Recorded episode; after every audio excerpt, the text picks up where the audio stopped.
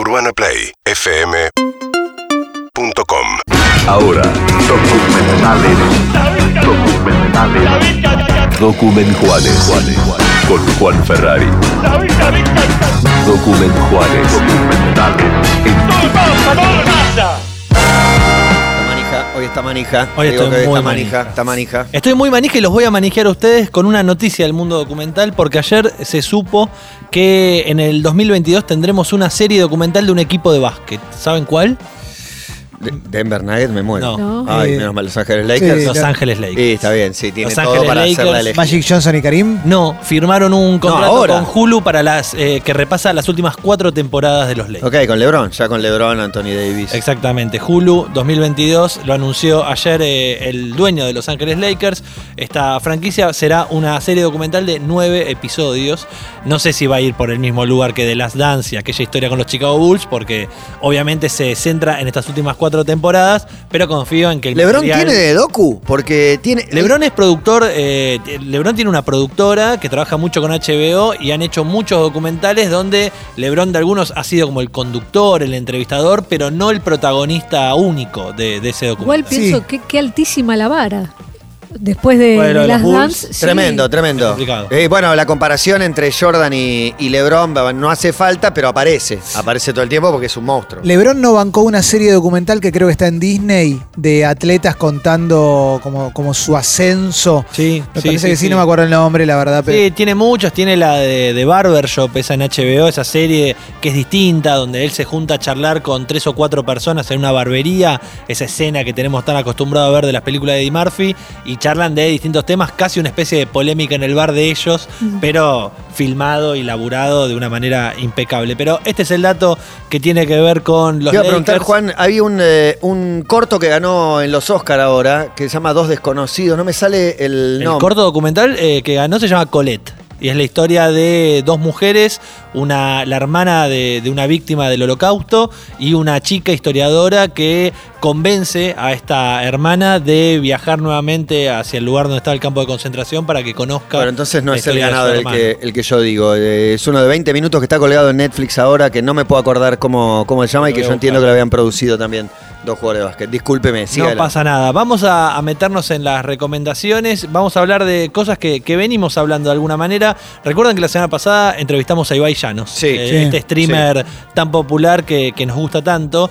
Y en algún momento hicimos referencia a una entrevista que Ibai dio a principio de este 2021 con un periodista español que se llama Jordi Évole. Sí. Jordi Évole es hoy por hoy mi nuevo ídolo. Yo estoy totalmente obsesionado con Jordi Évole. Jordi Évole es un tipo que, eh, por lo menos en Es un su- periodista de unos 50 y pico de años. de, de 47 años creo Bien. que tiene. Eh, la verdad que es un tipo de barbita, anteojos, se viste con un pullovercito, o sea, nada de él eh, físicamente o Es de visualmente. gráfica. Sí, sí, es un Claro, periodista. En realidad es de tele. Es un tipo que está formado en la televisión y los domingos a la noche eh, conduce un, un programa que se llama Lo de Évole. Y esa primera temporada ya terminó. Incluyó obviamente el episodio con Ibai Llanos donde para el que no lo haya visto lo puede ir a buscar a Flow. Y en esa entrevista es eh, muy lúcido para mí lo que hace Jordi Évole porque va a la casa de Ibai, porque encuentra en la casa de Ibai un protagonista más en la historia. O sea, la casa también está contando mucho de este presente de Ibai Llanos. Pero además de tener una entrevista con José María Aznar, por ejemplo, el expresidente español, tiene sobre el final de la temporada un capítulo de una hora que se llama El caso Nadia.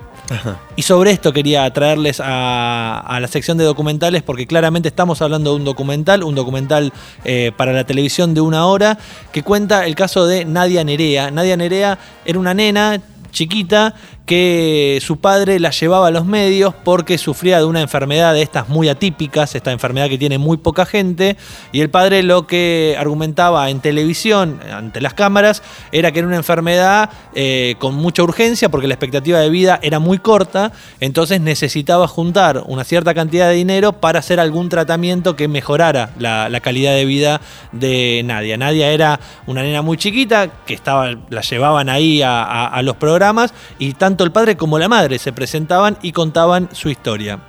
La cuestión es que con los años, y después de juntar muchísimo dinero y de convertir a Nadia en un ícono para, para, el, el- el- para el pueblo español, porque todo el mundo sabía eh, a qué te referías cuando mencionabas a Nadia Nerea, eh, algunos periodistas de algunos blogs se pusieron a investigar y lo que descubrieron era que de alguna manera era una estafa lo que habían llevado adelante los padres de Nadia. Tremendo. Buenísimo. Tremendo cuando hay un país atrás de una cruzada, tratar de conseguir lo que alguien necesita y si ese alguien aparte tiene un deadline o, o una fecha de muerte cercana es eh, más urgente todavía. Me parece espectacular, ¿eh? Como caso, digo, no, no, no. Espe- no, un- no, qué digo. No, no, no, Sí. es, es tremendo porque, Es porque es muy difícil de investigar estas cosas.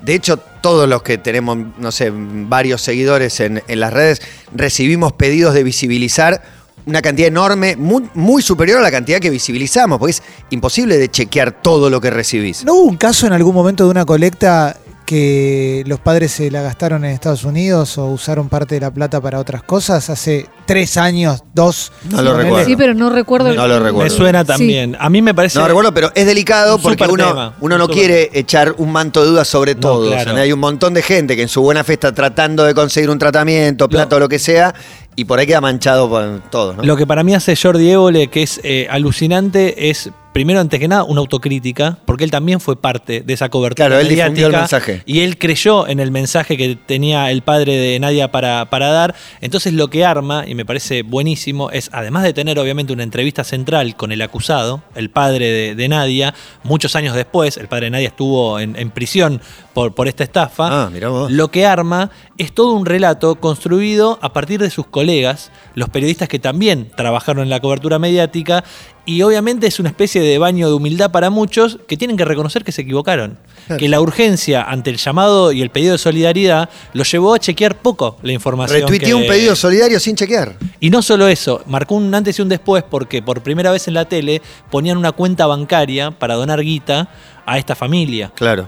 Y lo que pasó fue que en un momento la vorágine, me parece que de la historia y del drama, obviamente ayudó a construir un poco esta idea general de urgencia, una nena se va a morir si no la ayudamos, hay que juntar la plata, pero también había otros que dijeron, che, pero ¿vamos a chequear la letra chica o no se puede ir a buscar un poco la información Claro. de lo que está hablando? Sí. Porque lo que descubrieron con el tiempo era que la enfermedad esta típica, que efectivamente eh, la nena padecía, no era una enfermedad que generara esa expectativa de vida tan corta. Claro, sea, él exageró, le, le puso una expectativa de vida muy corta. de hecho, por ahí va un Y no poco tenía la, defensa de- del acusado que entiende que exageró eh, los términos de la enfermedad de su hija, de alguna manera. Me gustan los, cuando los límites se ponen un poco difusos, ¿no? sí. Porque no, no es que dicen, no, No, no es que no se va a morir, se va a morir, pero si son cinco años más o cinco años menos, Claro, en yo te digo, ¿qué haces? Pero- 5 años de vida, no es lo mismo que tiene 25, 30. Que pero, sí, pero, pero hay te- una- pero me estafaste o no me estafaste. Y Ese sí, está buenísimo. Y sí, Y lo- y lo que- exagerar es mentira, es la pregunta de nuevo. Y lo que empieza con una cobertura en, en medios locales, porque obviamente el tipo va primero a la tele local, no llega a las grandes eh, masas.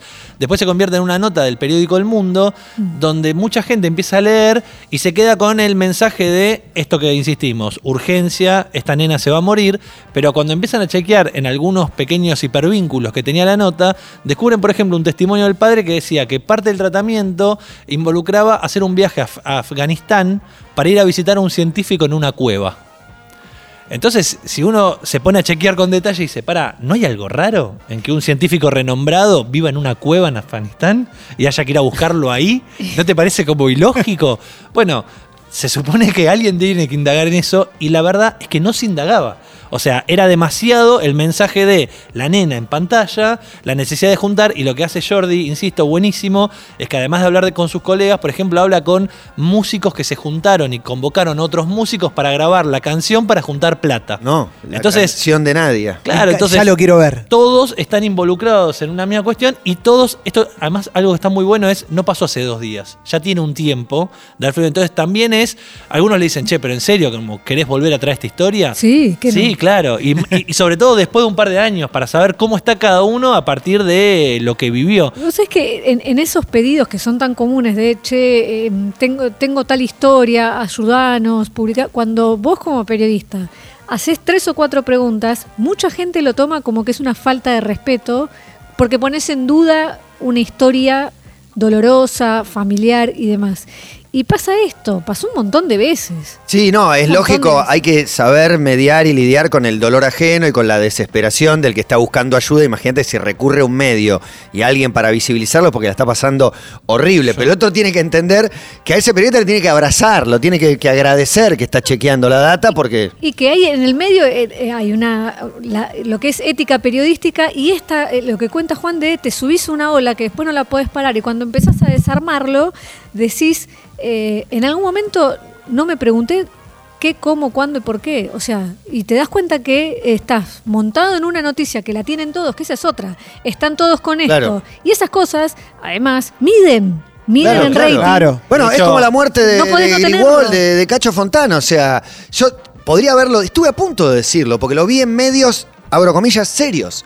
Cuando lo ves en medios, lo veo en TN, lo veo que lo pone un diario, que no sé qué, y estoy a punto de decirlo. Estoy esperando que se confirme bien en más de un medio, pero bueno, puede fallar. No, de, de hecho, cuando eh, se descubre eh, todo lo que, lo que hay atrás de, de este caso, fue el mismo día que falleció Fidel Castro y contaban que en los medios españoles fue mucho más importante este caso que la muerte del Mirá. presidente cubano y decían, y una nena con la urgencia a punto de morir rinde más que un tipo que se podría haber muerto ya desde hace mucho tiempo. Ese día murió Ricardo Ford también, También. como para que lo tengamos en cuenta. Con Eh, dos comandantes. Normalmente, totalmente, se pierde mucho, se, se parte mucho de la premisa de que con el dolor no te van a mentir. Claro. Entonces, a partir de ahí, ¿cómo vas a dudar del dolor? ¿no? Y La tragedia normalmente, o la potencial tragedia, genera como una suerte de halo de inimputabilidad que no podés ni siquiera preguntar, pero ni con la intención que lo plantea Emi. Claro. Después muchas veces nos hemos encontrado con- gente que ha especulado mucho con el dolor, o también mucha gente que, aún atravesada por una tragedia, puede ser mala. Claro, y esto no quita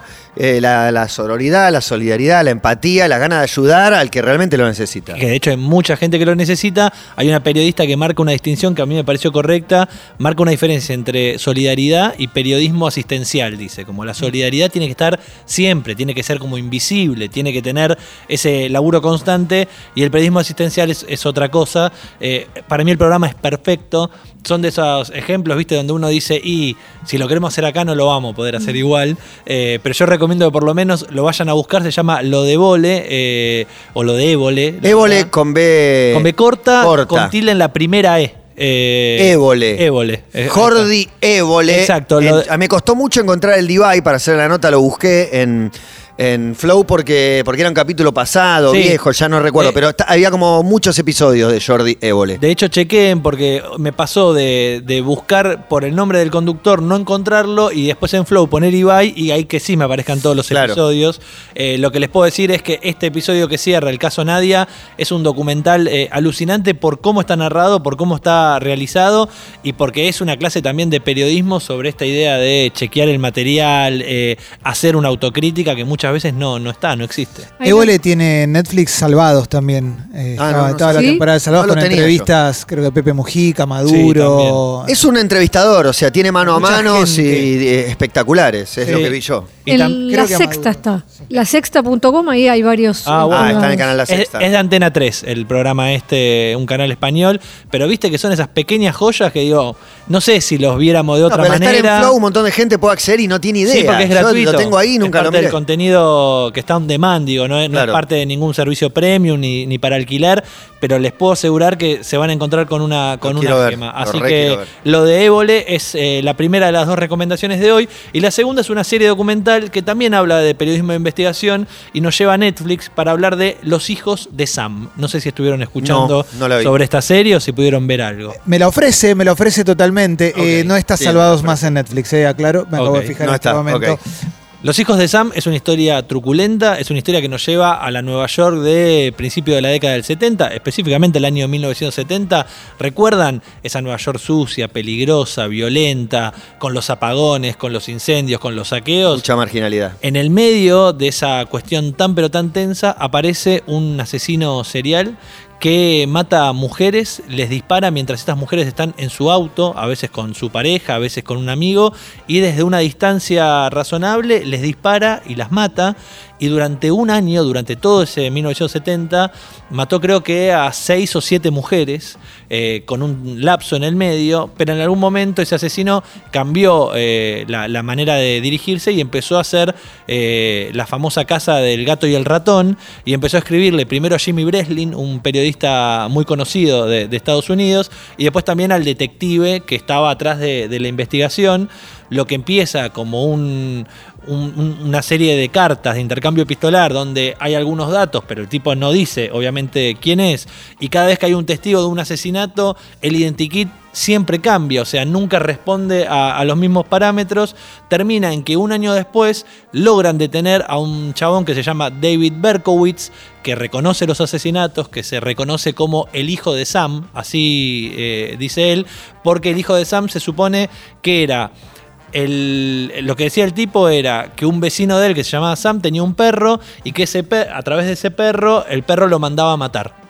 Que el perro era el que le decía tenés que ir a matar. Un esquizofrénico. Un esquizofrénico exactamente, pero también marcó como un antes y un después en la cobertura mediática, porque fue tan pero tan importante el caso policial que cuando este tipo quedó detenido, todo el mundo quería tener la nota con él. Y algunos consiguieron con coimas algunas fotos de él en, en- en la cárcel, que obviamente eso también terminó eh, fallando a favor del asesino en la causa judicial.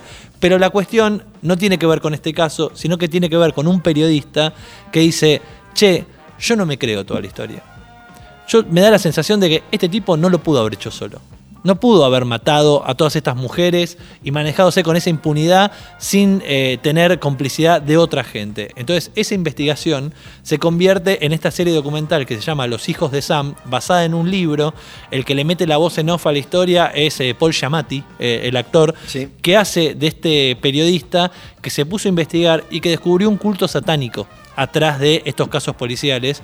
Y la historia es truculenta, pero se vuelve ¿Cuántos capítulos? adictiva. Son cuatro capítulos, creo. Cuatro o cinco capítulos. Ahora no. no, de golpe No, estamos cuatro, todos cuatro. pendientes de cuántos capítulos y cuánto duran. Yo- sí. Cuatro, cuatro- Porque me lo quiero sacar de ¿Se encima. resuelve Sí, algo, no sé Juan? Cuatro episodios de una hora. eh, sí, sí, sí, sí. Le- Buenísimo. le- les recomiendo que la vayan a buscar. Se llama. La pregunta que me gusta nosotros. porque tienen No, no. un perfil cada uno. Sí, ¿Cuántos sí, sí. capítulos? ¿Se resuelve algo? No, no, claro, no quiero que me dejen. Hay una película que se llama Summer of Sam, basado en el caso, como para entrar, que dirigió Spike Lee. Ah, mira, no la vi. Buenísimo. Buen- Sí, de hecho, perdón, eh, Berkowitz está también en Mindhunter. Ajá. Uno, uno de los capítulos de Mindhunter cuenta la historia de David Berkowitz, este tipo que terminaron deteniendo. Pero la verdad es que si les gusta el formato, el género true crime dentro del documental, esta historia les va a encantar. Son cuatro episodios.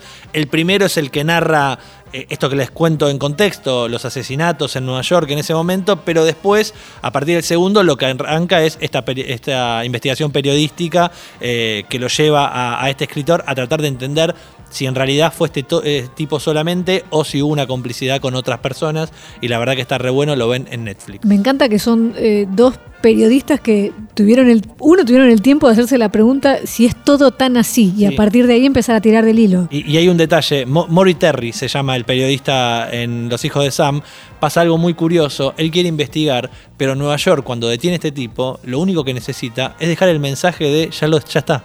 Ya está detenido. Olvidémonos, acá no pasó nada, ¿entendés? Que tenemos que ganar una, una elección, dice el alcalde, ya está resuelto. Y un periodista dice, no, no, no hay nada resuelto. Sigan investigando porque van a encontrar, esta es la punta del iceberg y eso es lo que contra viento y marea termina luchando Maury Terry para que se sepa la verdad. Eh, sí, Me encanta, sí, me encanta. Y me, le suma mucho para mí que sea documental. Le Sí, suma sí, muchísimo. sí, El muchísimo. archivo, el Eh. archivo es, es maravilloso. De hecho, eh, hay algunas entrevistas, obviamente. A mí me gusta cuando el caso es viejo en este caso, porque imagínense que los policías están recontra retirados, Ah, pero- Claro. los periodistas, Total. pero el archivo de esa Nueva York que vimos tanto en Scorsese, ¿viste? No, no, me encanta. En The Deuce, en la Cla- serie de claro, esa Nueva. York sucia, la, Pienso comparada con la- una peli de Spike Lee, que es un genio, que me encanta, pero el, el valor del documental es único. Creo que para el más acá pienso los que le gustó mucho el Joker, la, la película de Joaquín Phoenix, Sí. que estaba esa también Nueva York un poco violenta, eh, lo van a disfrutar, se llama Los hijos de Sam y la otra serie es eh, Lo de la historia esta del periodista español y el caso Nadia. Urbana Play 1043.